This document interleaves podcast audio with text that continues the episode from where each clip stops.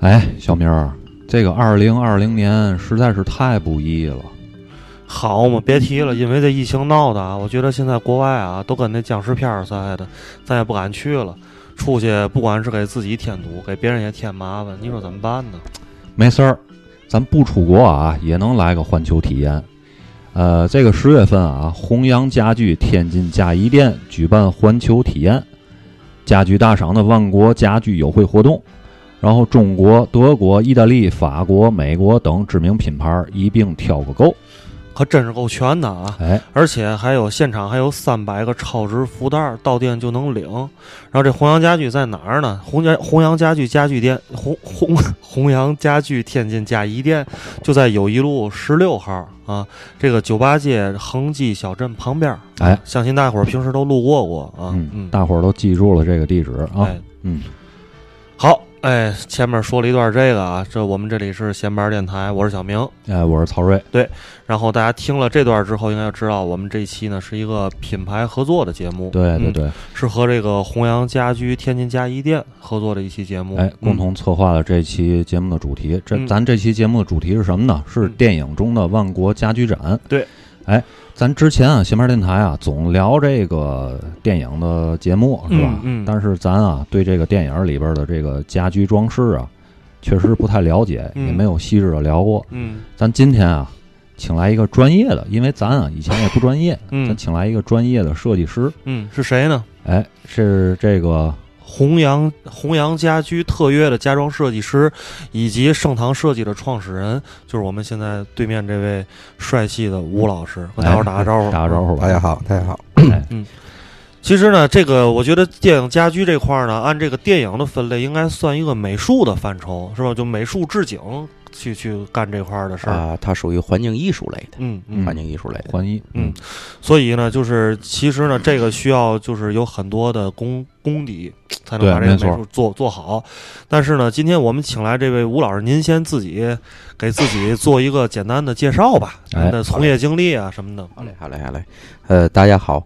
呃，我是弘扬家居的特约设计师，呃，同时的话也是咱们盛唐呃装饰空间这个设计的这个创始人，呃我叫吴胜。然后的话呢，从业的话，今年是第十八个年头了，嗯十八个年头。呃，正好呢，来到咱们这个这闲班儿个电台闲班儿电闲班儿电台啊，闲班儿电台，正好呢聊一聊电影的话题的同时呢，再聊一聊呃他们相应的这个布厂的这些设计。哎嗯以及家从居外装观的饰对对对对对这些方面的东西。嗯，对。我有一个小问题啊， 先问你一下，因为这个十八年可不是一个小小年头了。对对嗯，在这个从复杂的从业经历当中啊，您这个设计过最大的空间有多大？最小的空间有多小？嗯嗯呃，如果说大的话呢，嗯、最大的有两万多平米吧。我想问问啊您，这个南开大悦城是几万平米？对，我给大伙儿一个想象。它这个应该是也差不多的一个一个也体量过对，也是过万的一个整体的一个体量。嗯啊，因为单展空间的话，像一般这种是呃商展的空间、单嗯层的空间都会都会基本上都在三千平米以上嗯，啊，它嗯的嗯分楼层的一个叠加嘛，对，对吧？嗯嗯小的呢？小的嗯小的三平 米、五平米，那 这三平米和五平米是一 个，是不是？就是一卫生间，哦，就是一个卫生间哦啊。嗯，嗯我想了半天啊，这个三平米、三平米、五平米，睡觉的劲儿都不够，，对啊太小 了啊，够了够了，一张床够了。啊，是吧？对，不有那俗话吗？说人怎么之后就那个哦对哦哦，啊。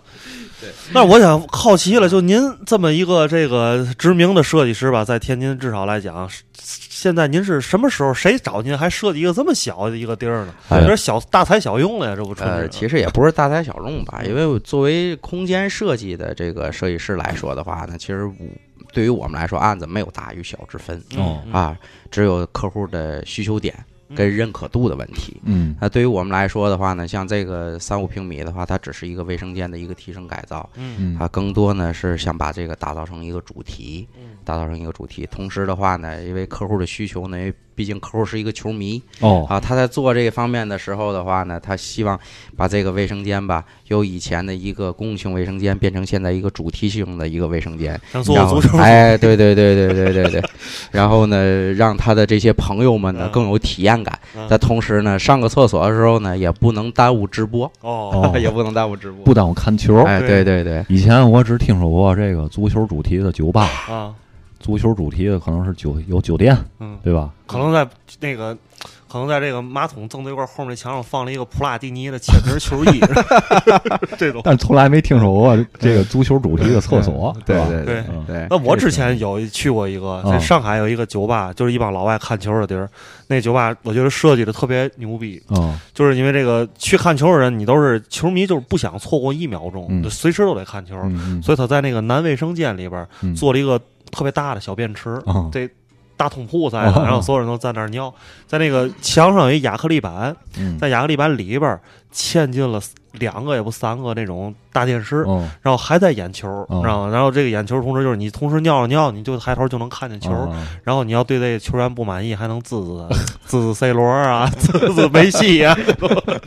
这挺有意思的。我觉得就是来个靶子，好吧嗯嗯其实这就说到这儿了，就是说这个，我觉得这个环境装饰也好，室内装饰也好，它确实是有很多可以发挥想象的地方。你对要跟这个人的需求、场所的需求，嗯包括客户的需对求，对对，去想很多创意和点子。私人定制，私人定制，嗯对，我觉得这可能也是吴老师从事这工作跟大家听到的一些就传统的那种，比如说那种有的那种。我不知道该该怎么形容，嗯就是说，比如说有那反正我觉得咱可能都遇见过那种进之后地板一共有十个样子，哎，你选吧，你选啊哦，然后那边开始选选什么就是门，带你溜一圈儿，对，嗯它然后是就都它选了是它是完全不一样的，对是吧？是的是的嗯，嗯那种更多的就是产品化的。嗯哎，一种细节，然后产品拼凑，嗯拼凑出来一个具象的一个风格，嗯或者咱们呃呃喜欢或者叫常识的一种风格。嗯它是对于我们来说的话呢，我们更多的是做一些针对于客户他的生活，以他的生活为绕，嗯然后做一些设计编排。嗯那同时呢，带进行美学化的这种呃烘托，嗯，然后呢，把这种做出来的一种喜好，其实对于装饰和装设计来说的话，现在没有一个具象的风格，嗯没有一个具象风格，喜欢就好嘛。对对对对对，对，因为这个现在说白了，装修风格挺多的，嗯对，可可供选择的也挺多的。对有时候这个你比如要装修了，他自己也也没有什么主心骨，说白了，嗯。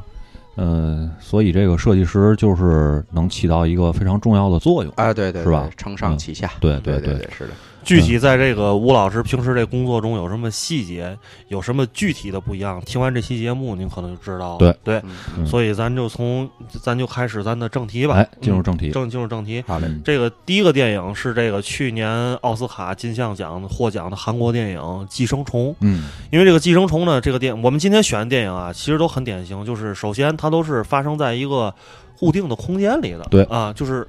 很多的室内场景是非常多的，对然后而且是大家比较耳熟能详的。我们嗯一提这电影呢，您就算大您概没有看个过印，象大概也有个印象。对嗯，这个《寄生虫》呢，实际上呢，就是。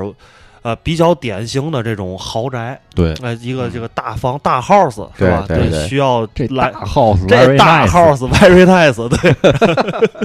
然后这个这这种这个有钱人住的地儿、嗯是吧？然后嗯因为呢，就是哎。有钱任性嗯啊，所以我觉得这个吴老师在工作工作中肯定也接触过很多这样的客户近似的案例，所以我觉得我们这是外行，嗯对吧嗯？当然，吴老师讲一讲这个房子，在您看到这电影的时候，嗯给您的第一个直观印象是什么感觉？嗯，嗯就是金主爸爸们吧，在做这些 这些这些东西的时候呢，有钱任性是一方面嗯，但是呢，它更多的是需要设计师从由外嗯，而内的一个整体的一个延伸。嗯啊，除了一些生活动态化的一些东西以外呢，是迎合于他现在的身份、嗯地位、经济条件嗯以及所呃需要的一些环节的一些点。嗯所以说呢，在做这种，尤其像这种独栋啊，或者说嗯是叫这种庄园式的这种设计的时候，嗯我们在整体做这种设计编排的时候嗯啊，一定是除了满足他的呃这个想法以外的话，我们要去给它做延展跟延伸。那嗯同时的话呢，也要对每一个细节的衔接把控要做到位。嗯所以说呢，由外至内的整体的衔接呢，那从整个的园林开始，哦，那么就要给它做相应的一个是相应的一些编排了。嗯而现在呢，像它这种现代主义的这种外观装饰的这种风格，以及延续到室内的这种这种风格的一种延续，嗯是非常非常重要的。然后嗯就是每一个生活空间跟每一个这个行为动线的一种分割了，就是嗯这些方面的东西。嗯但是就电影本身来说，我觉得《寄生虫》这个呢，首先它拿了那么多奖，嗯它一定是有它的这种啊文化底蕴以及相应的故事背景在里面的对对。的同时的话呢，它对于整个的背景环境这一块的选择嗯啊，也是导演在这方面也是下足了一定的功夫。嗯所以说呢，它在取景、选场各方面以及风格的定性上，这些这些方面的一些环节，我觉得应该是做了很多的推敲跟选择以后，最终才确定下来这个空间的。嗯嗯，是这个方面。嗯，咱这个找比较典型，因为这个其实大部分场景还发生在这个客厅里边儿。啊，对对嗯，然后呢，反正给我这种外人的感觉就是这个色调非常的统一、柔和，嗯，又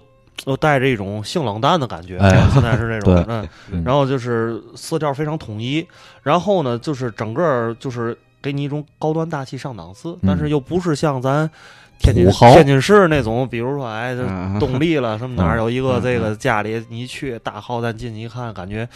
不是特别舒服，都是这种大感觉柿子对对 对，这种就是豪装，但是并不土，这是现代派设计师应该去给客户去传递和做出来的一些东西。嗯你像以前那种，尤其是古典类的这种装饰的这种感觉来说的话，它零碎儿较为多一些嗯啊，比方说画廊啊、廊格啊，包括一些角啊这些方面的东西啊，嗯它会做出一些很繁碎的这种对感觉。对对对，但是现在装饰呢，因为呃由由由繁到简的一个过程，现嗯在都是比较重注重的还是装饰的效果，对，而是呃即把一些装修的这些硬装方面的一些过程东西从从简的去来做嗯啊，这样的话呢，去体现出来的这种感觉还是说以家。的前提的舒适度为前提条件，嗯然后再做整个的一个美学上的一些空间上的演绎。嗯所以说呀、从现在来说的话，就等不等同于像以前了的做一些互相摆啊、大面积运用食材啊、嗯这种深重色系的这种，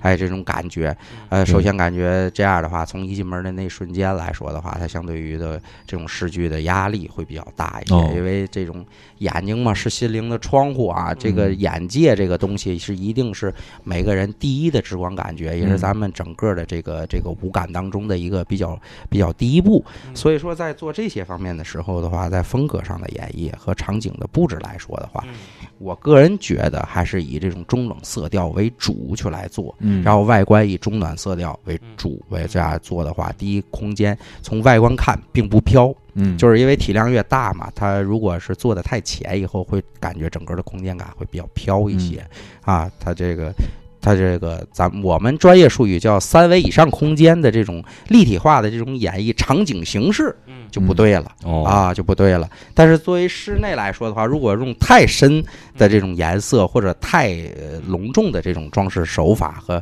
风格去来演绎的话呢，首先你感觉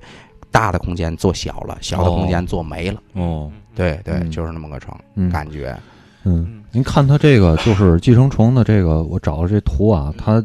整个的这个色调，整个客厅给人的色调是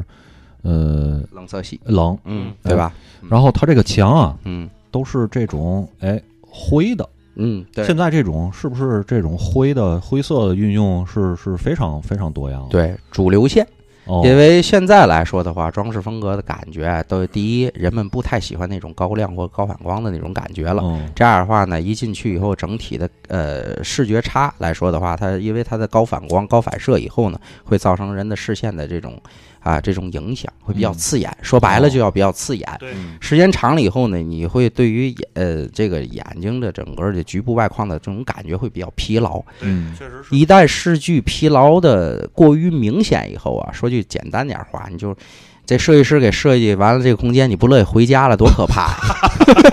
这太可怕了，对吧？呃，关键是女主人她不乐意啊，对不对？ 男主人都不乐意回家了，不就是这个状态嘛？所以说，咱们在做这个的时候，设计师啊，其实呃，真真正正把这个案子啊用心的去做啊，他要体会到每一个，就是说，一个是客户的他的需求点，再有一个对于嗯这个房子本身的一个着重的一个一个点的一舒个适的，对舒适的一个点，嗯所以家的第一环节一定是很重要的。嗯所以墙面的一些，呃，灰色的这种颜色，它首先来说比较偏柔和，冷色系的这种偏柔和，而且呢，嗯画的它打上不管是高光也好，就是咱们我们专业叫中暖光也好，还是嗯中冷性光也好的话，嗯它的反射条件不会那么的刺眼。哦，同时的话呢，也而且现在的人们的话，呃，比较喜欢这种主流型色，嗯啊，这这种主流型色。而且现在的话，你像呃，就是人们都喜欢现在有点复古的那种感觉嘛对。对对，你像包括咱们后面要讲的那个嗯那个，就是那个电影也好，它不也是有年代感的嗯对一对对种整体的一个传承嘛？对嗯所以说的话呢，特定的一个时期讲究特定一个风格，嗯特定的一个风格给人们传递的就是特定的一种场景嗯啊、是这么个状态。嗯嗯，吴老师说话太专业了，我对给吴老师翻译一下啊。嗯这个装修不只能解决你就是说你家里有钱让大伙儿看出来的问题，嗯，你这个家里要离婚了，你也可以找吴老师装修装修。 这 你爷们儿这好一月没回家了，吴老师给你装一下，没准儿这事儿就改善了。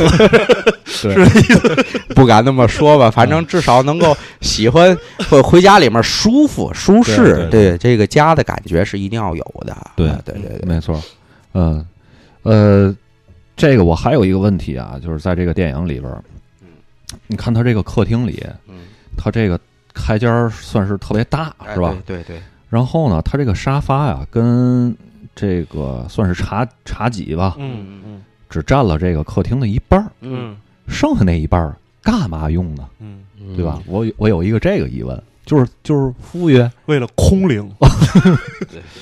嗯，可以理解为有钱，啊然后呢，再理解就是任性一些嘛，嗯嗯对吧？因为你像咱们一般家庭当中的话呢，有个三五十平米的客厅也就足富裕了。对对，它这种展开面积的客厅的话，基本上达到一百平米以上了。哦，嗯所以说呢，你想都摆满了，嗯呃，就是看着没太烦了，对没必要，嗯，这是第一。第二来说的话，它这个客厅啊，你看它这个客厅其实啊就是一个主会客厅嗯啊，主会客厅的话呢，跟咱们传统意义上那种啊家庭厅、家庭客厅不一样。咱们家庭哦客厅沙发呀、电视机呀，嗯然后电视柜儿啊这种的茶几啊摆放是一种哎具象的，然后家里面一定要有沙发背景墙，对，有电视背景墙。嗯但是呢，这种呃正正式的这种会客厅来说的话呢，它是不需要这些的哦啊，不需要这些的。而且尤其像以以往的，就是咱们看过的一些，比如说像西方啊，或者像是其他的呃东南亚的一些一些风格的一些设计，嗯这些方面的东西的话，更多的是取景和取场来说的话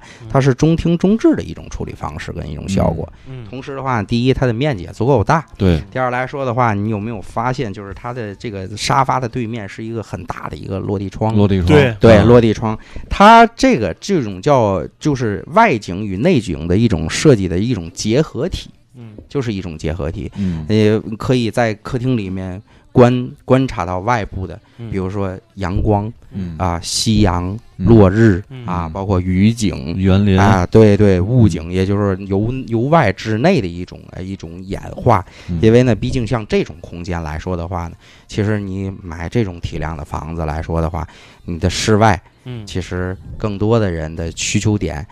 买别墅不就是有自个的院儿吗？独对门独院儿嘛，对对对吧？对，嗯你要是这楼底下是地铁站，也别弄落地窗，哎了， 还是尽量把对对窗户对都关严主。要是，但是国家不允许啊。现在这种就是有落地窗的这种房产的这个各嗯位听众，我觉得就是尽量还是说，呃，这有就是算是私藏吧，因为哦以后的话。这个现在这个就是国家这个这个建筑建筑的要求是不允许再做落地窗，哦，就不批了，这个对，不批这种地了，哦，因为落地窗的话，它本身它因为受外部的条件干扰，飞机呀、哦也好啊，包括过车也好啊，它有一种环境的叫环境镇压，哦就是叫风排阻这一块儿，哦，嗯就是因为现在讲究就是节能低耗，嗯所以说盖的房子都是小高层或类高层，就是高嗯层嘛。嗯，这种的话，你像这种落地窗的嘛的，它安全系数太低了，哦太对低了。对对对，所以说的话，担心高空坠物嗯嗯啊，而这种落地窗的话，它也是没没有，就是安全系数比较差一些嗯，啊，所以说就是现在也没有这种类似于这种的房产了。对，完了，我这还想以后要是万一要有钱了呢，嗯咱弄个落地窗，给自己弄个大雕像搁这个外边儿，嗯我坐沙发上就能看见我自己雕像，嗯，多奢华。嗯，你先想没戏好了有钱的事儿，把没第戏一了步先想 好，后边再考虑这些。对，哎，这个这个，呃，我看了一下啊，这个片子，嗯还有一个问题，我是就是现在看这想出来，就是因为我嗯觉得像这种大的空间、大 house、大别墅，它肯定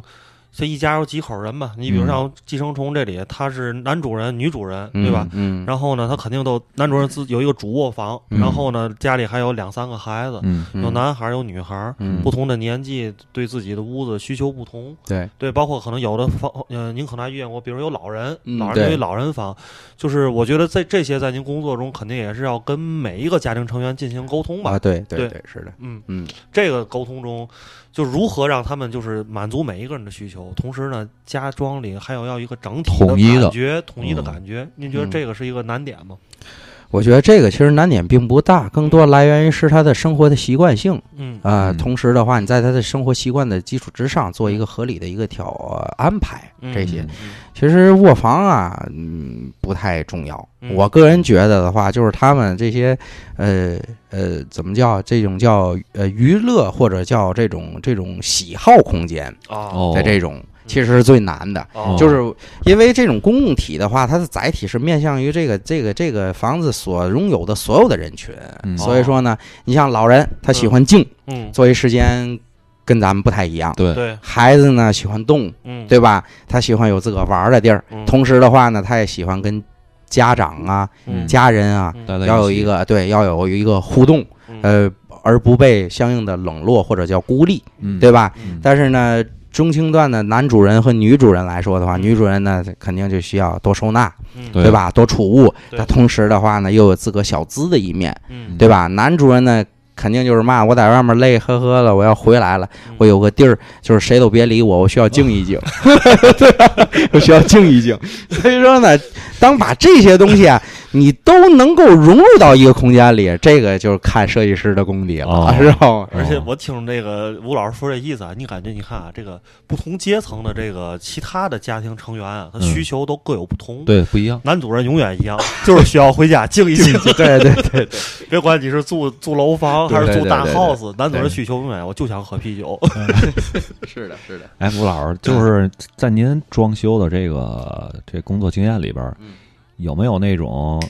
比如说男主人要给自己打造一个自己的兴趣空间这种？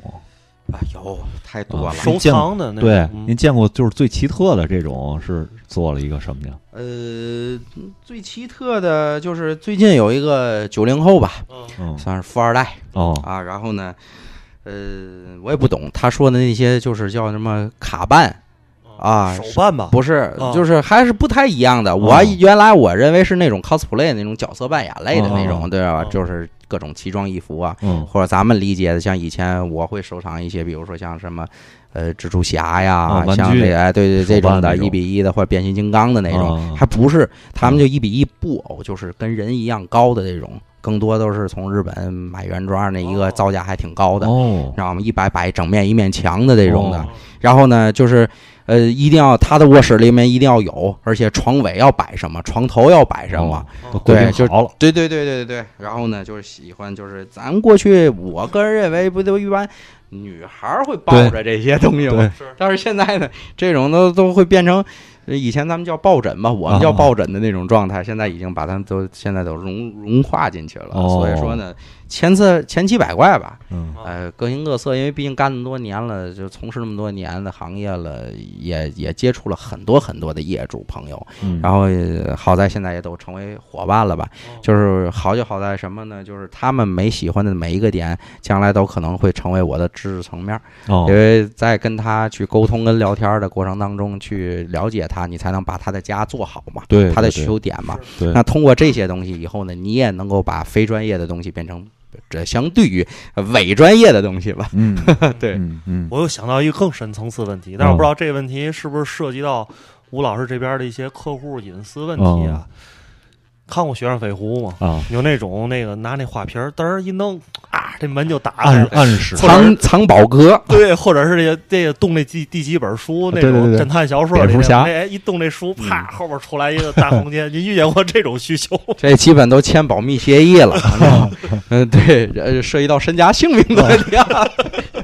但是还是有的，是吧？还是挺多的，是吧？哎，对嗯对，一般来说的话，像每一个不管是呃有钱嗯人家庭也好，还是没有钱的家庭也好的话嗯，这种呃就是说这种的金呃就是金银细软嗯也好，还是说比较等价值、高价值的这种东西也嗯好，我们一般都会给相应的给设计一个相应的比较私密的空间。哦，说白了，讲究就是嘛，小偷进来找不着找不这着个地儿嗯嗯啊，找不着这个地儿。嗯你最简单，你房本儿肯定有吧，嗯，对啊对吧？对对对，所以说呢，这个东西呢，一般我们都客户的话，会有一些相应的一些前期要求，嗯嗯前期要求就是，即便他们没有要求的话嗯，我们也会在一会些建议隐藏的空间里面去给他们做一些相应的这些方面的东西。嗯呃，当然了，有有古董的话，会有专门的空间啊，嗯做隐形门啊、隐形柜体啊就。是温度、湿度还得有需求。呃，那个的需求，那你就是说白了，那就是很高级的东西了。嗯你比如说，有客户要藏酒啊、嗯，对雪，茄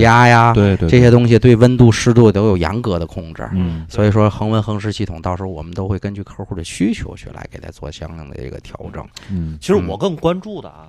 就不是说人家把这东西放哪儿了，然后我嗯回来跟吴老师聊，我半夜溜一圈儿， 不是这意思嗯。就是因为我觉得这个东西它是一个机关，你知道吗？对哎就是感觉就是我，我就知您对这种事情有没有研究？就是我觉得你是看电视看多了，你知道吗？ 看电影看多了，就这帮导演们，你被他们荼毒了，你知道吗？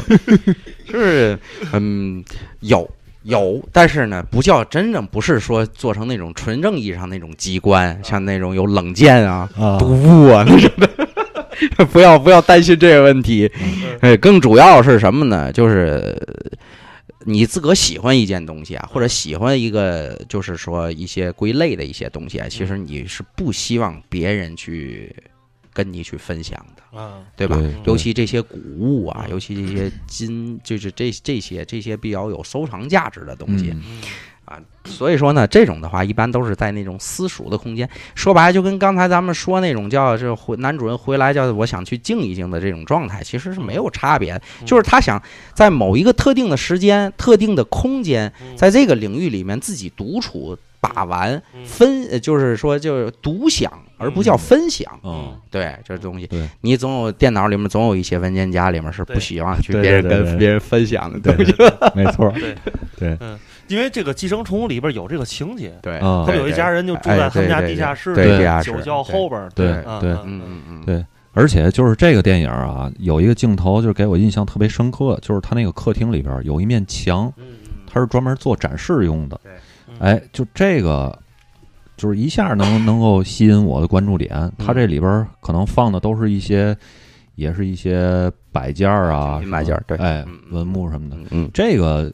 呃，吴老师，您看这个是一个什么概念呢？它这说白个了是我们在这个装饰设计当中的一个学科，又叫哦光学设计哦，啊、光学设计。哦，它是通过这种臂展的这种这种空间，呃，硬装的这个衬底以后呢，通过灯光的变化，嗯然后呢，让它形成不同的折射面儿以后出来的这种视距感觉哦，啊，这样的话呢，会提升。会提升它整个空间的一个视距差的同时的话呢，能有让人感觉有瞬间抓住的一个亮点在里面。所以说呢，这种光学的设计呢，在我们这个学领域占其实占比现在越来越多的是嗯这些方面了，比如说一些智能方的一些灯光哦啊，感应灯光，它跟提提供的不只是你的生活舒适度的问题和美学角度的问题，嗯同时的话呢，它又有一定的整体的一个光感的一个传动，嗯呃，让整个的空间呢，它就说白了，这个电影这个背景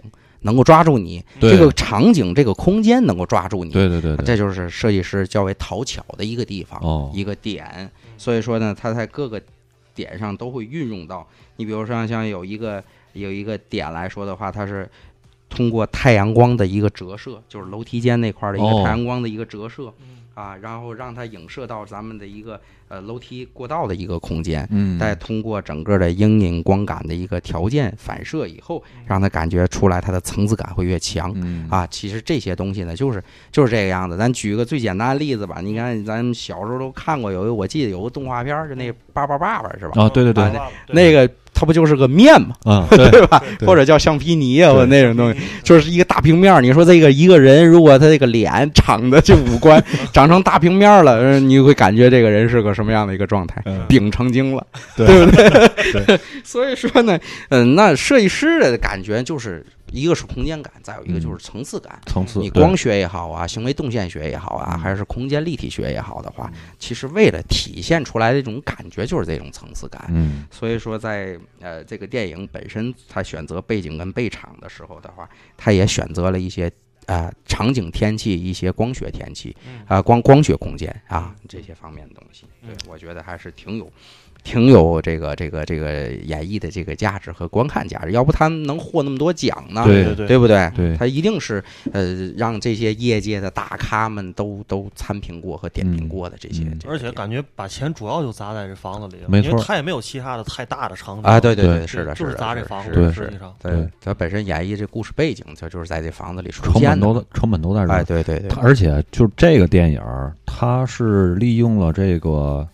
呃不同阶层人的居住空间的哎这个对比，没错，对吧？嗯嗯，然后凸显出这种阶层的矛盾。而且他这对个吧阶层差还比较大。对还比较对大，对一个是是停留在社会底层的一家人，对，啊、两家人应该叫，对啊，原始的保姆跟她的丈夫，嗯对吧？然后呢，另外是一个一家人，对吧？然后剩下的的就是男主人、女主人他们的一家四口，这种高阶层嗯，在政治背景啊、经济背景的条件下，然后呢，把这个这个故事的这个这个这个怎么说呢？这个两个阶级吧嗯，两个等剧情冲突呃对两个等次的阶级啊，进行再融入到一个空间之内，然后对进行演绎，对，对，嗯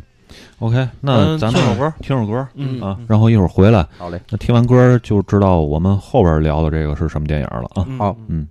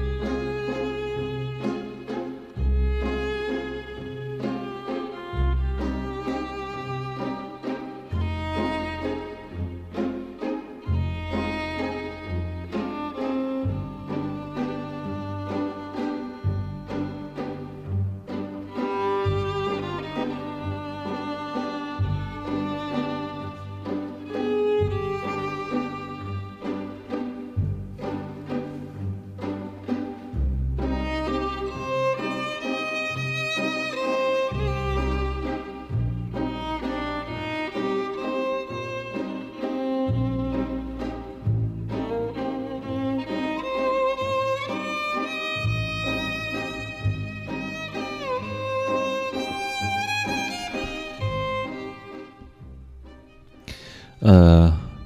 回来啊，闲班电台。如果大家啊对我们这期节目感兴趣的话，呃，我们在十月二十四号，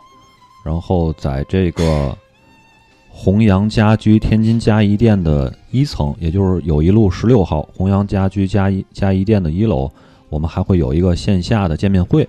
继续聊这个我们这期节目里所说的一些内容，好吧？嗯如果大家感兴趣的话，可以到现场来，呃，听我们嘚啵嘚啵，嗯，是吧？二十四号是一个周六啊，，对，周周，嗯周，应该周是六这期节目应该是咱周一上，对吧？呃，明天呃，明天上，然后就是听到节目的那个周下一个周六就直接对来，对，没错，然后那个到时候我们会在现场，对然后同时对呢还有这个礼包是吧？对，福袋儿有哦有大礼包，对有礼物的，嗯嗯大家过来可以来热闹一下，同时呢也来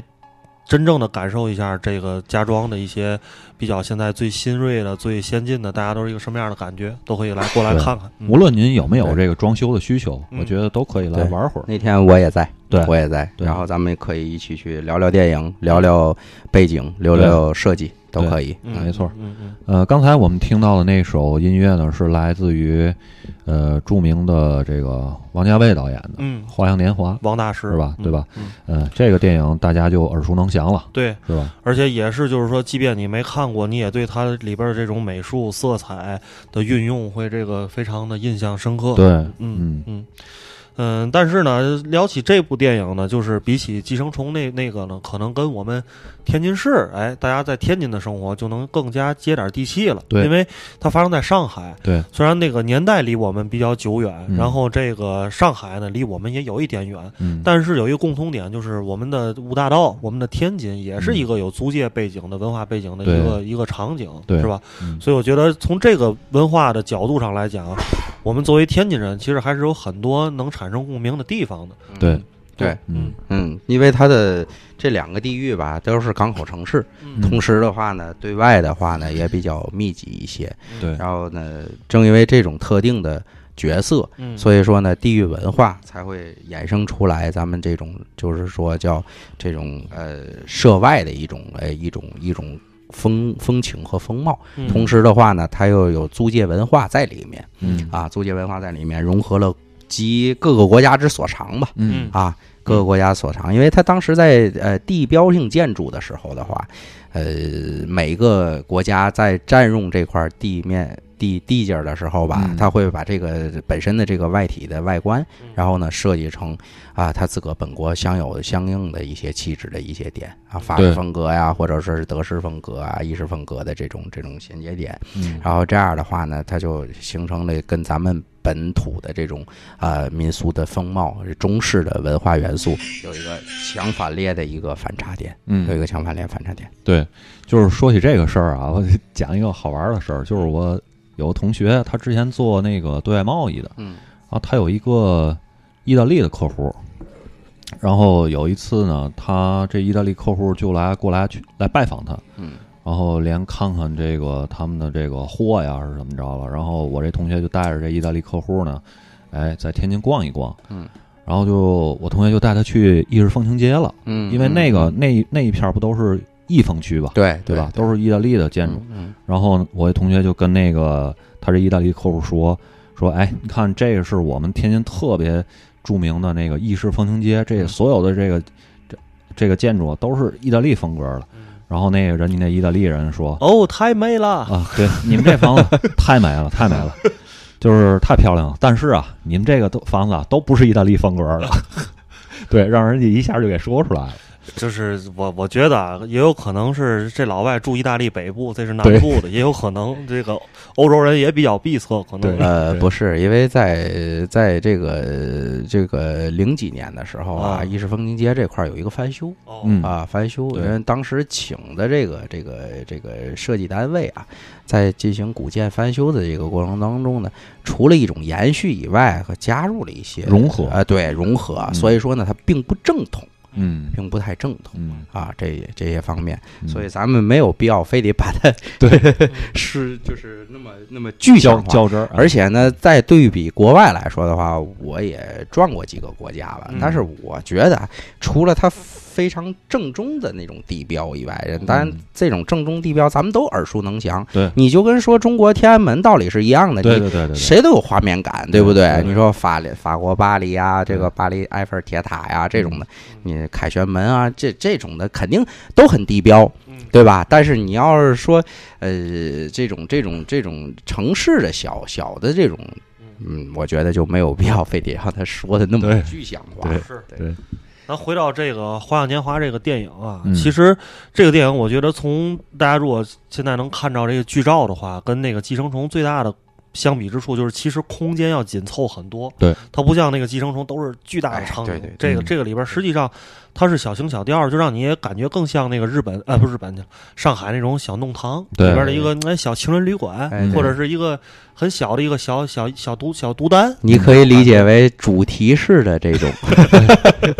主题情人主题情人旅馆，可是呢，这个汪大师呢，通过他的这个镜头的这种层次、摄影啊、美术的这种许多工种的配合，就也让能大家感受到一种非常浓郁的这种这种东东西方租界融对合对对文化的这种联合。文化。嗯对，吴老师能给我们挑一些比较经典的元素来说一说吗？就是哪些元素是让是他运用的非常好的，在家居方面的？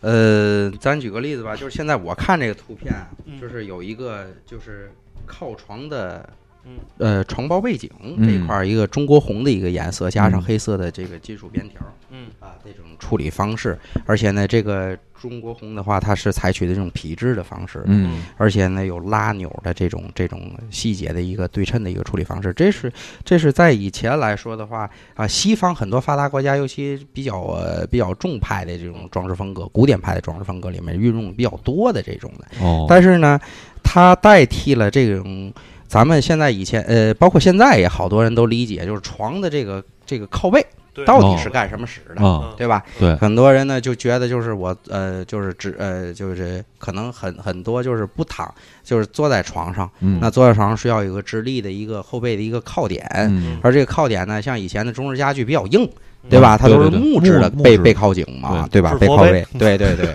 而且呢。呃，靠背都比较高，对，然后各颈椎，嗯 对吧？然后呢，有一些更更更甚至的，有一些雕花呀，各方面的嗯东西啊，没错没错会会嗯比较就就比较硌得慌啊。嗯所以说呢，你像它这种的这种处理方式就很西化，很西化，哦而且它是通体靠包，嗯就是这面墙是满布的。嗯这种设计手法其实很讨巧。嗯嗯呃，背景来说的话，又能迎合当时的场景。你看这个这个这个这个谁，然后啊张曼玉吧，张曼玉啊啊，这个这个曼玉姐姐啊，嗯这个这个一身儿红色大旗袍，大旗袍啊嗯，要跟整个的靠背嗯也好，还有它的整个的这个呃这个壁纸的这个背景的一个出现嗯，很迎合它当时的一个场景。就是相得益彰，哎，对对对，融入感跟代入感非常非常的强，对，嗯只有这些方面其实能够看出来。汪大师的一个功底，就是嗯说他作为为什么叫大师呢？他对于每个细节的把控，嗯，跟每一个环境特定的故事情节、长节点嗯，跟装饰设计这块的整个的一个场景性的一个融合，我觉得嗯这些东西都是值得咱们去啊，去有有有有画面感的嗯啊对，哎，那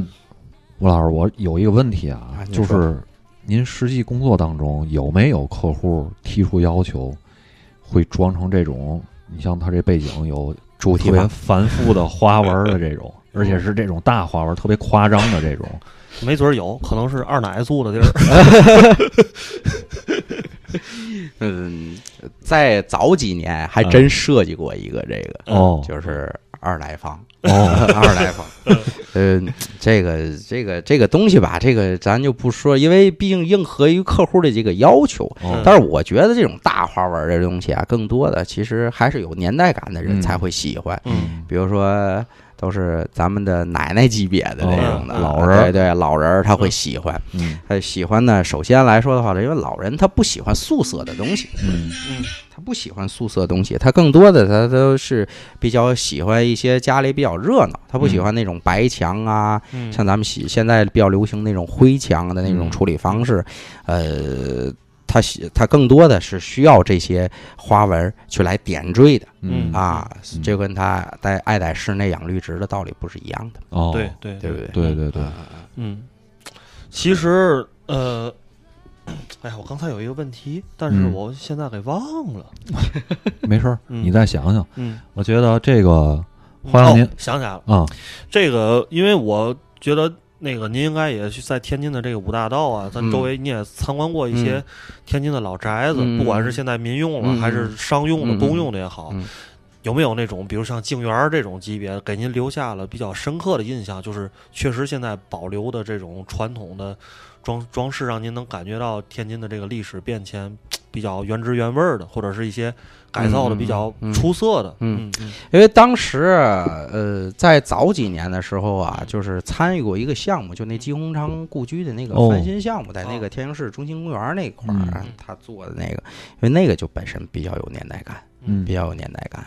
嗯，然后呢，后来做成什么商业载体，我我我我就不知道了。嗯但是就那阵儿来说的话，就是一种翻新的过程嗯。在这个翻新过程，因为处理，嗯，因为以前的老式风格建筑的话，它都没有呃没有结构体，它的结构是木梁式结构，对对，木梁式结构或者叫木几式结构。嗯所以说呢，更多的话，它的整个的承重和受重啊，都是由整个的一根单固单根儿的原木去来造成的。嗯呃，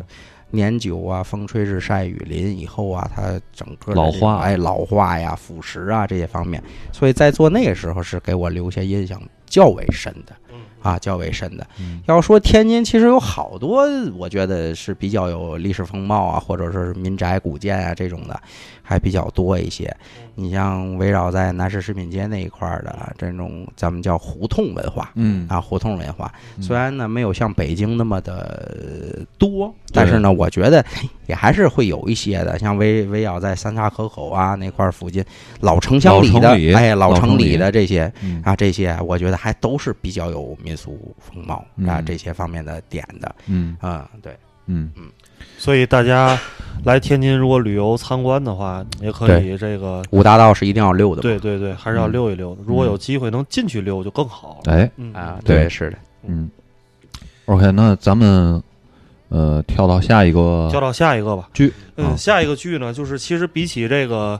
呃，《花样年华》这种，它更像是一个舶来文化、东西方文化碰撞出来的一个东西。嗯那这《广告狂人》呢，这个剧如果大家看过的话，知道这个是因为它的美术、服装啊、布景做的相当好，是蝉联了四届、五届的这个艾美奖的这个最佳美术设计和服装设计奖，嗯所以它在这个室内装饰这一块儿是做的非常非常到位的。嗯对，而且是纯西方的东西。对嗯，就是美国吧，就是二代口也好，或者是美式的这种风格是非常浓郁的。嗯所以，请吴老师给我们说一说这些有什么比较大的特点吗？就是你一看这个，它就是美就式是的，美式的，对，就美式的感觉。嗯嗯嗯，其实美式的感觉，我个人觉得，呃，像《广告狂人》这个，他做的是现代派美式的一种、嗯嗯呃风格，它更多的趋于五六十年代的一个整体的一个呃，就是说它历史的一种延续。嗯当时的定义的话，美国因为它是多元素国家，对多元素国家，对它来自移于民移民国家对移嗯民国家，它原住民只是印第安人嘛，对对对不对？然后的话呢，啊，一点点的演化，所以现在的这种风格的独立体的话，延续它一定都是有这种历史遗留遗留性的嗯这种的一种演绎。所以说呢，在《广告狂人》这个来说的话，它的选景和选场的这种商展空间来说的话，我个我觉得它更多的都是一种美式的那种简化简叫简美风格的一种体现嗯啊嗯。同时的话呢，又加入现代派元素的一种呃外观嗯啊，然后让人感觉呢就是不啰嗦。嗯，嗯不繁复。其实古典美式还是比较繁复的，对哦对对，知道吗？用点像儿大的，的这种手持啊。嗯呃，花纹啊嗯，这种纹理，包括大大美式线的这种处理方式啊，其实古典美式还是比较繁重的，嗯，比较繁重的。嗯但是广告狂人这个运用的呢，就不是，它是一种通过这些的一个改简良，化了，对嗯它毕竟它呃，可能办公室的文化多一些，嗯对对吧？吧？嗯这是这个剧的本身的传递，所以说呢，它出它要同时满足生活的一种前提性的一种呃阐述以外的话，更多的还要有一些商务的这种环节出现。嗯所以说呢，它在选择的家具、背景、颜色嗯以及呃风格演绎方面，除了它当地的文化以外的话，嗯更多的选用的是一些比较略简线条的一嗯些处理方式嗯啊，用一些美国的红橡木。嗯啊，或者是叫白蜡木的嗯这种处理方式，做一些基础的衬底。嗯表面的话，当然用一些皮质的嗯或者是布艺的这嗯些嗯做一些啊相应的一些呃呃呃这种呃是这种设计吧呃设计手法啊，嗯对，嗯去来做的。对你像这个《广告狂人》里边儿，我印象最深的是有两样东西，嗯一个是他们办公空间的这个椅子，嗯还有一个就是他们办公桌上那个台灯。嗯，这个台灯我在很多的其他的电影里边也见过。你比如《嗯七宗罪》里边图书馆那个小台灯嗯是吧？？嗯，那个就是特别有代表性，而且特别突出，它是绿色的那种，对，绿对色的有一个灯灯对灯灯灯罩的。，对，所以其实想问吴老师一个问题，就是说，你看像这个欧美，他们发展这个家具的设计，发展了这么多年，就有些这个家具，尤其办公室的有有，我记得有一种椅子，就现在咱们办公室也一直还在用，就是两边是金属的，有扶手的。嗯，然后那椅子上的皮子是这么宽，嗯扎的那种线，一直到后边延续的。嗯，就这些东西，它能一直从呃那个时代流传到今天，就嗯大家到现在一直还用。它这个经典的地方到底在哪儿呢嗯？舒服，嗯，就是舒服。就是舒服。对嗯，嗯因为这个任何的家具家私啊，传递的就是一种舒适的这种感觉，不管你是体现在商展空间，还是在个呃这这这种这种个人空家庭空间里面，都是一样的。就是你坐上以后，为什么说你看，就是说咱们呃常常说的这种中式的这种呃红木类的这种家具啊，嗯，呃，甭管是明清款儿啊，还是还是怎么样的话，呃，甭管是南派也好，还是北派也好，为什么说它只适合看？有收藏价值，对但是呢，其实整体来说，你让你你自个儿去来体验的去做的话，因为你会觉得其实并不舒服。对你坐个十分钟啊，呃，二十分钟啊，你会感觉很累。首先呢，它第一很硬，对吧？很硬。第二来说呢的话呢，它这个这个东西啊，咱东方的礼仪啊是是是不可能坐在整个这这个椅子椅面儿的这个指全部的，嗯，对？吧？没有把背靠在靠背儿上的，对都是坐坐三有坐相对的，对坐在三分之一的这个这个椅子上嘛，对不对嗯？但是呢，你像欧化的这些家具的话，它基本上有有一种回家很很很到家很放松的那种感随意觉地，放松陷进去。哎，对对对对，就是有一种包裹感。对，嗯你知道吗？你看现在咱们一些那种美式剪踏，包括一些呃欧式剪踏的那种，两边都是没齿框的，就是两边没有齿边框的嗯，啊。这种的话，就是就是说白了，就给人一种很随意感觉，就是我侧躺也行，嗯我正躺也行。嗯而且你会发现，就是你看刚才那个谁他们说您说的那个椅子那一块儿，嗯你看它的所有的坐垫的位置，它是都是有倾斜的这个角度的，嗯啊它是有有有一种内嵌倾斜角度的。嗯那这种角度的话，你会坐进去以后，你会感觉你腰不累，嗯非常非常的舒服，嗯，对吧？就是像那个呃岳云鹏说那个孙悦的那个啊，那简很简单，就是那个头等舱那个，坐进去以后卡里面了，上厕所出不来了。严丝合缝儿。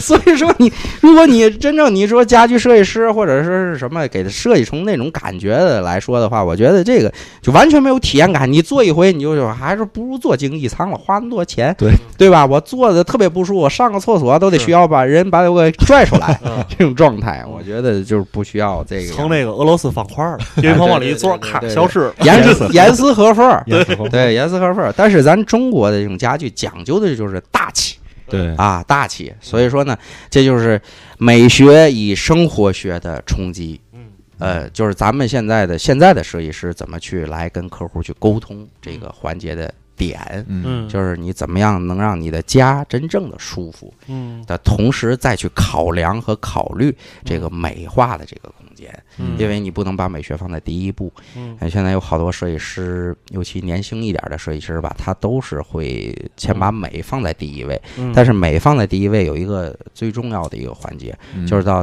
家庭的这种舒适度的体验感就完全没有了。就跟咱们刚才所说的，你真正的家人也好，甭管男主人、女主人、孩子也好，老人也好，嗯你回家以后，哎，你会觉得你就跟在外面一样啊，啊，你你就你就 冰冰冰冷感，哎，嗯，除了冰冷感以外的话，就感觉就去别人家做客了， 然后你感觉不不得劲儿嘛。嗯对对。所以说到这儿呢，那个二十四号这弘扬家居的这个活动，嗯就大家就是还是那句话，你如果即即便你没有这装修需求，你也可以现场来和吴老师聊一聊，对这都是身价极其高的设计师，对然后现场可以免费，没准能给你出点主意哎啊！哎，我家里这客厅对我想怎么改一改，对，吴老师给你点拨两句，可能你这就值个几千啊！没错没错，肯定有所得。嗯，对，而而且就是是这样的，就是我的一个感觉是什么呢？我的一个感觉是什么呢？就是你比如我我在家里自己住时间长了之后，嗯我肯定会对我家里的某个细节呀、或者是某个呃家具呀、不太满意，因为看烦了。嗯，嗯对吧？然后呢，你想做出一些改变，嗯但是这些改变呢，哎，还别花了太多的代价。嗯我觉得这呃有有很多人吧，应该都有这种需求，我觉得，嗯嗯，嗯这个就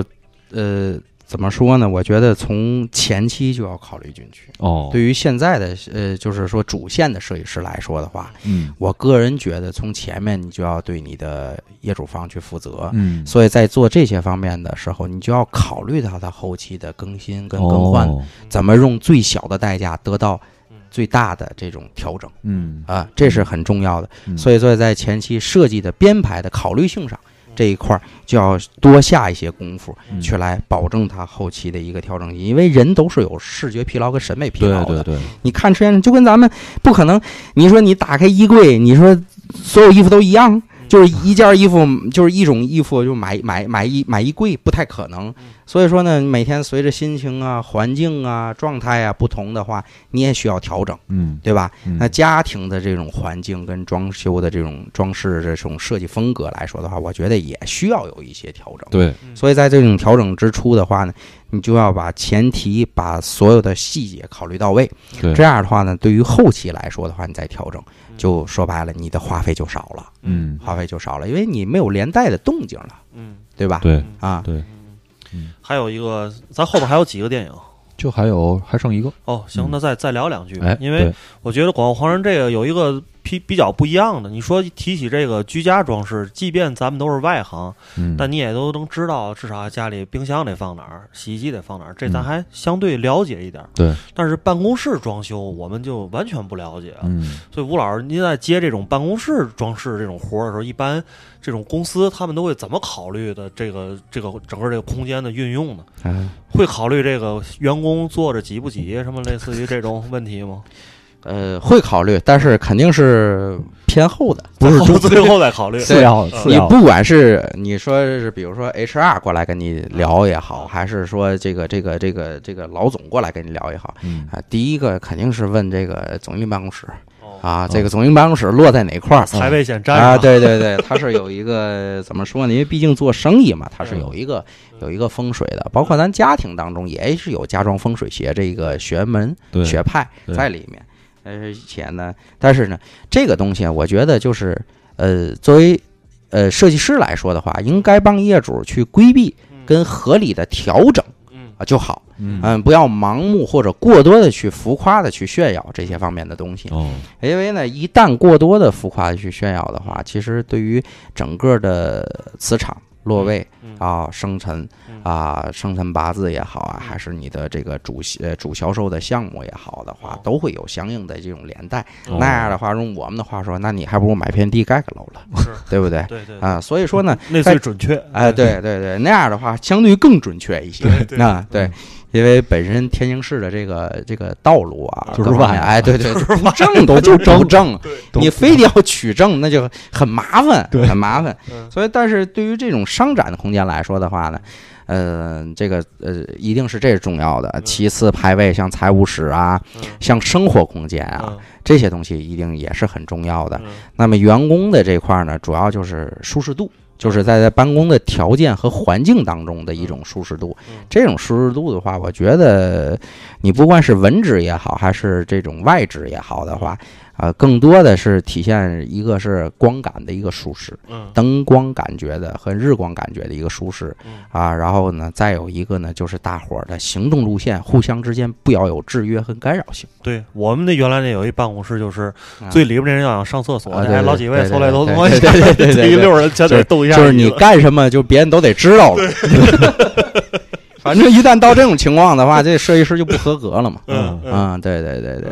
您您个人，您平时就是从您个人喜好来讲，您更喜欢做什么样的空间？就是办公的还是家居的？嗯、其实说句实话吧，嗯设计师来说的话，嗯都乐都有一颗商展的心，啊，哦，因为商业展示它是没有拘泥和限制的，哦，对，你空用间，你什么样的材料，嗯然后都可以去运用。嗯同时的话呢，你想有什么样的主题性的一种思维方式跟逻辑，都可以把它植入进去。嗯，但是呢，家庭就不行了，因为刚才我说过，因为现在合格的家装设计师来说，是一定把生活放在第一位的，对，美学放在第二位去来对做的嗯，这啊感。觉也是一个职业上的一个操守，你对不能对说对为了实现自己一个想法，不顾及人家的生活，对对吧？你设计完人家没法住都，因为商展它更多的是大众流，嗯，呃，就是满足所有人的口味。啊对公共空间嘛，对对公共空间，你说一个博物馆真正要做成家的感觉，那太可怕了啊，嗯 那太可怕。人家说我回个家还要收门 票钱，我、我天，这个太刺激了，对不对？呃，嗯那个吴老师，您有遇见过那种就是，别管是家也好，还是商展空间那种，这人就是一个风水极其迷信的，比如说家里都弄成北欧啊，嗯特别简约，大水泥嘛都弄倍儿好，中间非得来个石狮 子，这种情况。这就是国情问题了，啊、这就是国情问题了。我觉得迷信迷信嘛，也不能不能迷迷糊糊都信了吧，因为这个东西其实跟科学是有关系的。比如说，咱拿个最简单的举例嗯啊，叫咱们叫呃阳角跟阴角之间的关系。嗯你看阳角，咱们就叫角冲，嗯嗯对？吧？角冲，其实呢，他说句实话吧，你说你如果要是说出忽略忽略的建议来说的话，其实这个东西并不在主要的一个状态上。嗯但是你如果如果羊角在主动线上，就是咱们在行动的路线上，嗯就是我们又叫灰色地带，一般叫国道、玄关啊嗯这种的地方嗯啊，出现了一个大的羊角，然后在你的视距的正中心的位置，你会感觉不舒服吧？是嗯是对是这种视距的不舒服会给带来什么？就是一种磁场的变化。嗯这种变化就是你感觉呃有压抑感，有压迫感，老公对吧又不回家了，对吧？然后呢，就是说你当你有这种感觉以后，你会瞅时间多了，你会别扭的，你哦知道吗？是越来越别扭，别扭的话会影响你的心情嗯状态，嗯对吧？当这种东西无限的反复和重复的时候的话，你的这种感觉就不一样了，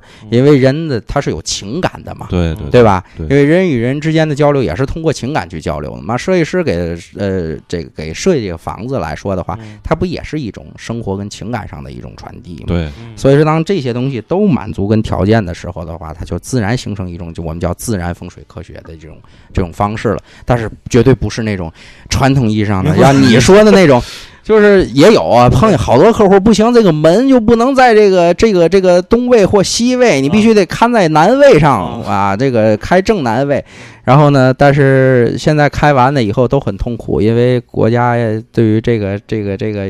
四大乱盖的问题。 要求比较嗯严格，现在就都恢复了。嗯嗯我理解了，吴老师说这个就不是风水界的问题了，这个家居给你装好了，从设计师角度来讲，能解决夫妻矛盾，对，丧偶不回家， 哦，孩子你这逃说学说太大了，我天！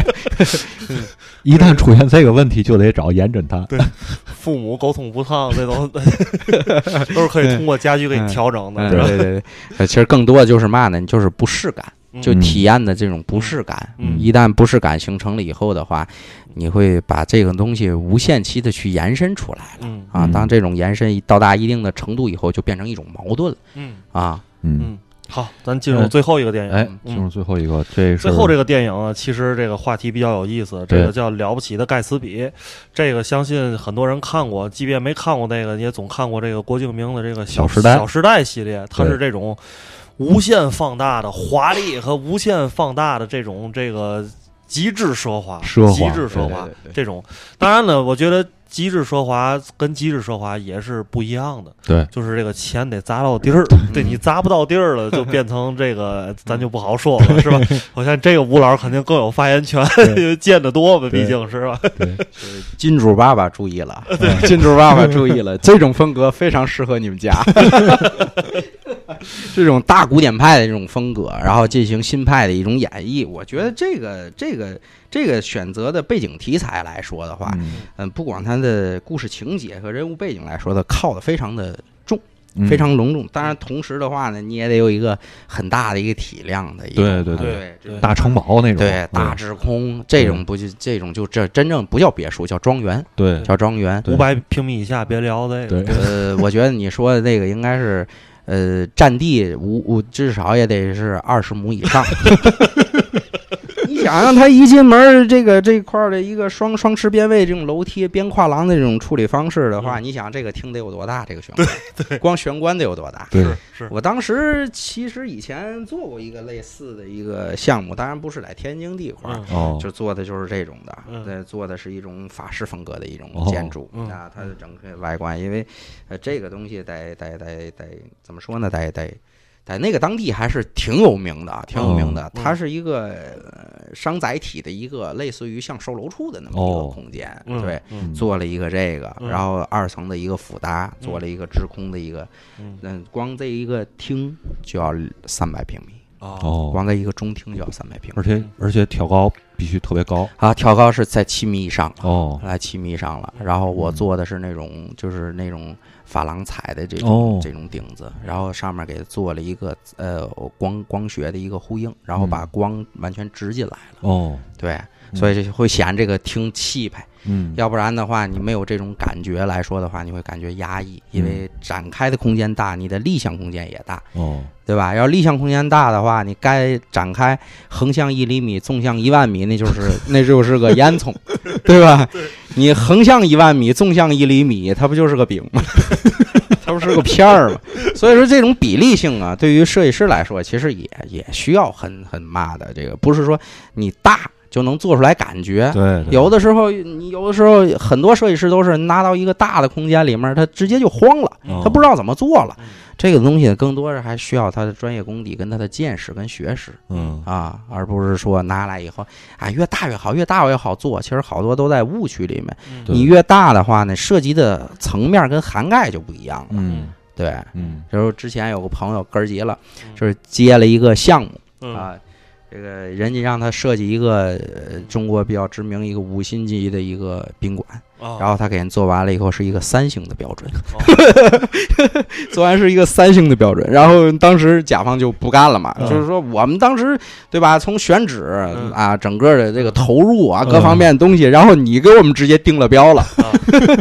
就是他这个已经执行完了是吗？啊？呃，没有没有没有，就是从设计之初，就是也谈到最后一个环节以后，哦人直接就给他 pass 了。哦没没有办法，就是说白了，一定是你你觉得你有多大的能力是要做多大的事情的，也嗯不要说是我觉得我有越大的体量我越能做好，其实倒不然。嗯就是还是那句话，就是你给你个一百平米的卧室，你真不知道怎么去布，嗯对吧？对啊对对对，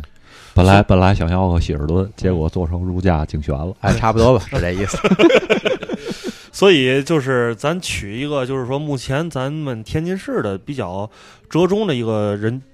人均住房面积吧。嗯我觉得一百五到二百，应该这个面积是比较中间儿的吧。啊，这个你得看几口之家嗯嗯啊，它实际入头。如果祖孙三代来说的话呢，我更建议是那种复式结构，因为嗯刚才也说过了，嗯因为每个人他的时间嗯，啊，他的生作息活的嗯作息嗯不同，对，所以说呢，他可能就是屈居于的这个点是不同的。嗯那互相之间呢，因为住在一起嘛，最怕的是什么？互相之间的制约跟干扰，哦对对，对吧？对所以说呢，这种复式类的结构的话，我一般建议的话是应该在三百平米左右三百平啊，米左三右百平米左右。嗯这都能把这动静给分开了。哎，对对对，就是互相之间又有融合的同时呢，又不干扰。嗯，对吧？嗯嗯如果要是像一个三口之家的话呢，我个人建议的话，如果应该是在一百二平米到一百八十八十平米之比间较舒适。啊，较为舒适。嗯呃，一定要选择有两个卫生间的，啊，我觉得这种的话会更舒服一些。嗯因为当你早上起来的话，男主人跟女主人在同一个时间，包括孩子上学，应该都是在同一个阶层段儿上打的嗯下话。乱了。对，如果要是一个卫生间的话，我觉得这个生活上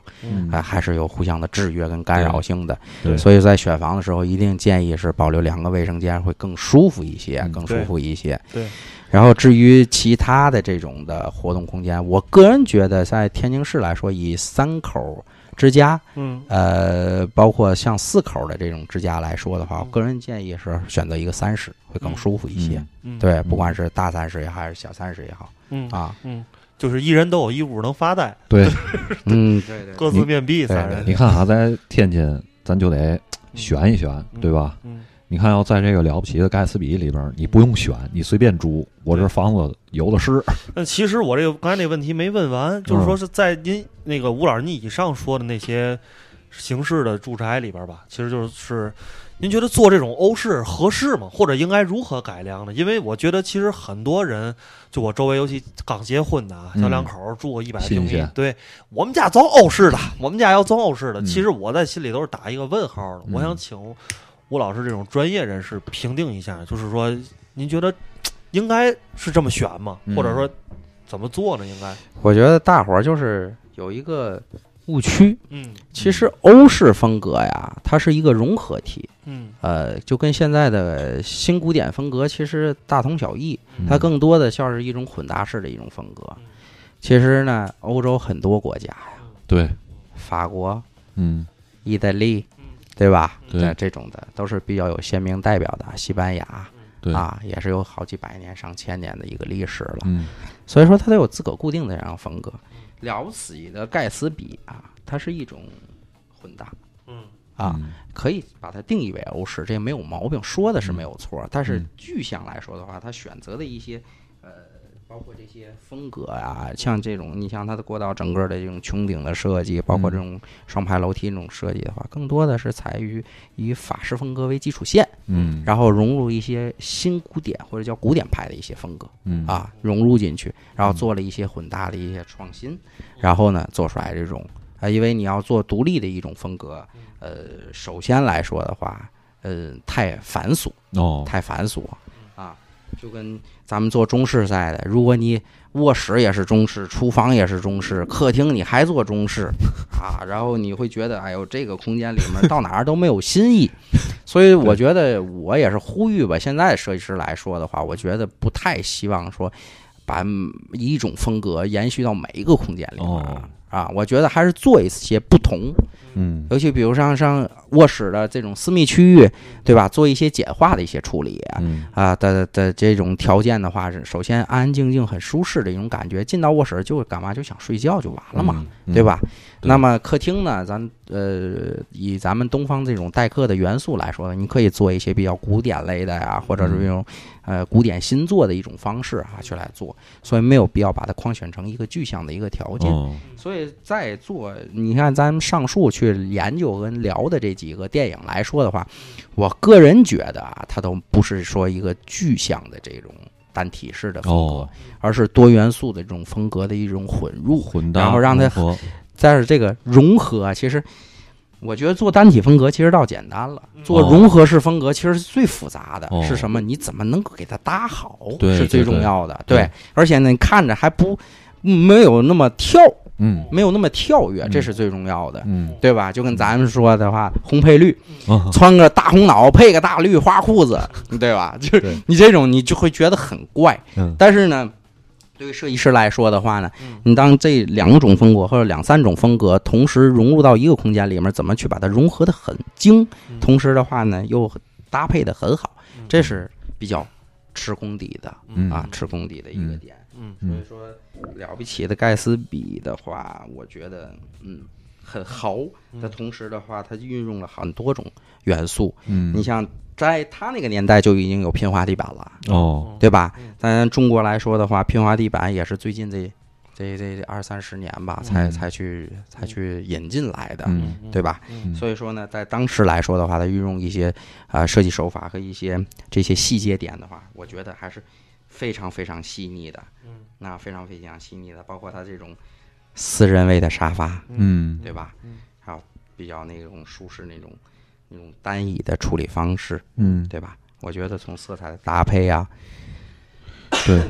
比较新了，对，就比较新了。因为因为之前啊做广告也也了解一点儿这种什么建筑的风格啊，还有装饰的风格。你像这个了不起的盖茨比，咱看这海报，嗯就是一眼你就能发现它用了好多这种线条儿嗯这种嗯去做。这个其实就是跟那个 Art Deco 这种嗯装饰艺术，嗯，或者是息息相关对，的。高金属嘛，对，对吧？包括那个，他就这种风格，其实就是没别的特点，就是奢华。我就是我就是说用大金属那种，对吧？对然后我线条都是太阳光的那种，对对，就是就突出了我有我有钱，嗯没没别的，我就有 钱。就是当你到这个大的空间里来嗯啊，它需要这些高反光的一些细节点，但是它不适合做于大面积哦，啊嗯，它会有一些技术线条、技术装饰物或者镜面装饰物的这种反差点，嗯会让整个的层次显得更立体。嗯咱们叫四维空间嘛，嗯四维空间的立体性就跟咱们看电影儿似的，你看二维的跟看看四 D 的电影儿是不一样的，啊对不对？对？嗯对所以说呢，当这种反差性跟立体性出来以后，层次感强了，它这个空间感的这种这种大气的感觉就出来了。嗯所以说呢，像这种风格一般都会运用到这些方面，嗯，对。但是小的家庭就不建议用这些方面。对，对高折射、高反光以后会，你会感觉和哪哪都好像有背后站 个人，哎一会儿再撞玻璃上，有好多好多设计师都乐意设计设计，比如说一一开门就是卫生间，一开门就是就是有一个浴室柜儿，嗯对吧？浴室柜儿上面有个镜子，镜子对吧？嗯然后一进门就是，嗯尤其在晚上的时候，容易给自个儿吓一跳，哦，对？吧？对对对，嗯，对，这就是就是设计师的一些败笔吧。啊我个人觉得也败笔，但是我觉得现在有好多人已经不那么用了，不那么嗯运用了。嗯对对对，哎，这就其实引出来我另外一个问题，就是说，呃，咱们平常这种呃，就是我我买一个房子，嗯，然后它这个户型啊，跟嗯装修风格，嗯就是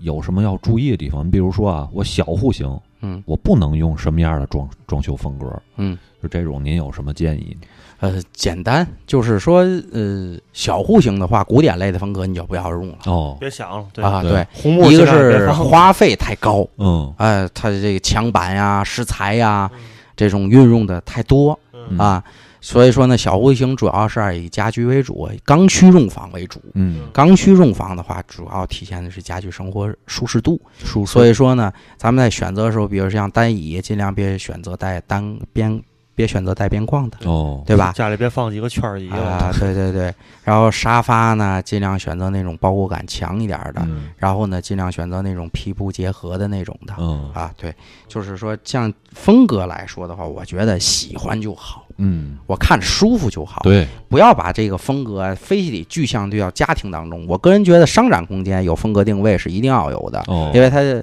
展示的东西、产品元素，它的调调要有。嗯，你要做出来的调调，那就风格、历史文化得有得有影影衬才行了，对对对，对？吧？对，啊，那你你说你说你如果要是说你要是登上月球，你没有一个背景，那肯定是不行的，对不对对对对对对，但是呢，你对于家庭来说的话，我觉得没有必要去过多的去做这种大奢华的这种嗯啊这种感觉。嗯那么其他的，呃，我的我的建议是，像大空间的话，可以选用一些古典类的哦，产呃风格的这种感觉出来，嗯因为它空间的展开面比较大嗯啊、你用过一些小气的嗯，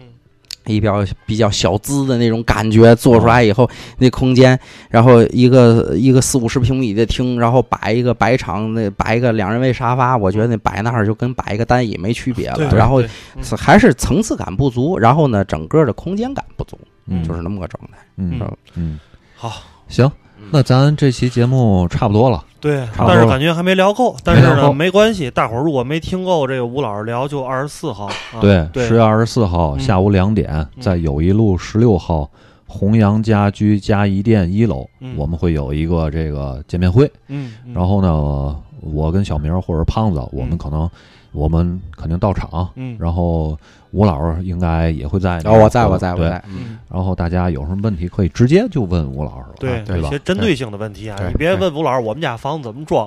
吴老师这怎么回答你？没事儿可 以收费。哎，我们当天呢还会有这种给大家准备的礼物，嗯，那就先到先得了。嗯，对吧嗯？行，那咱这期还感谢一下这个弘扬家居天津嘉义店，嗯，好，吧？嗯，然后是我们共同这个联合策划的这期节目。对，也感谢吴老师今天给我们讲了好多非常有意义，我们之前从来没有想过的一些问题，非常有意思。嗯对嗯嗯，嗯我觉得这个后续啊，咱们呃还可以请到吴老师嗯讲一讲这个他从业这么多年里遇到的各种各样的事 儿，好对好对吧？那行一定好也行是一期非常精彩的节目。行对，嗯在这儿也感谢那个下面电台，然后感谢这个弘扬家居，然后能够做一期这样的节目嗯，然后有兴趣的听众的话，咱们见面会那天嗯，咱们再您带着问题来，咱们一起聊一聊您嗯呃感兴趣的话题和感兴趣的对于装饰设计、装修这方面的事情。对好好好好吧好，好，那就嗯，这样那我，那啊我们这期节目就到这儿啊哎，拜好拜，大伙儿，拜拜。哎，再见。 Che quando come donde tu siempre me respondes, quizás, quizás, quizás. Y así pasan los días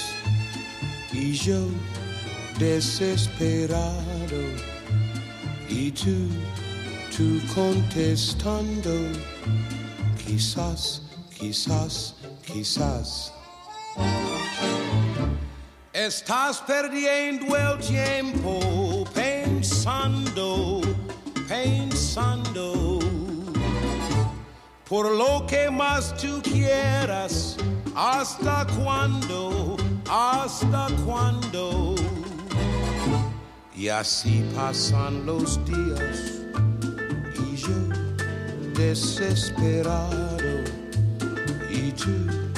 tú contestando, quizás, quizás, quizás.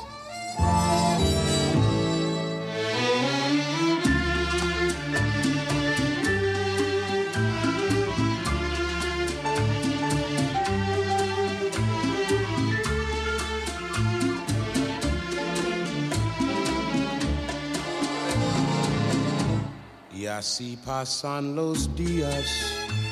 y yo desesperado y tú, tú contestando quizás, quizás, quizás. Estás perdiendo el tiempo pensando, pensando por lo que más tú quieras, hasta cuándo, hasta cuándo. Y así pasan assim los días y yo desesperado y tú, tú contestando, quizás, quizás, quizás, quizás, quizás, quizás. quizás, quizás.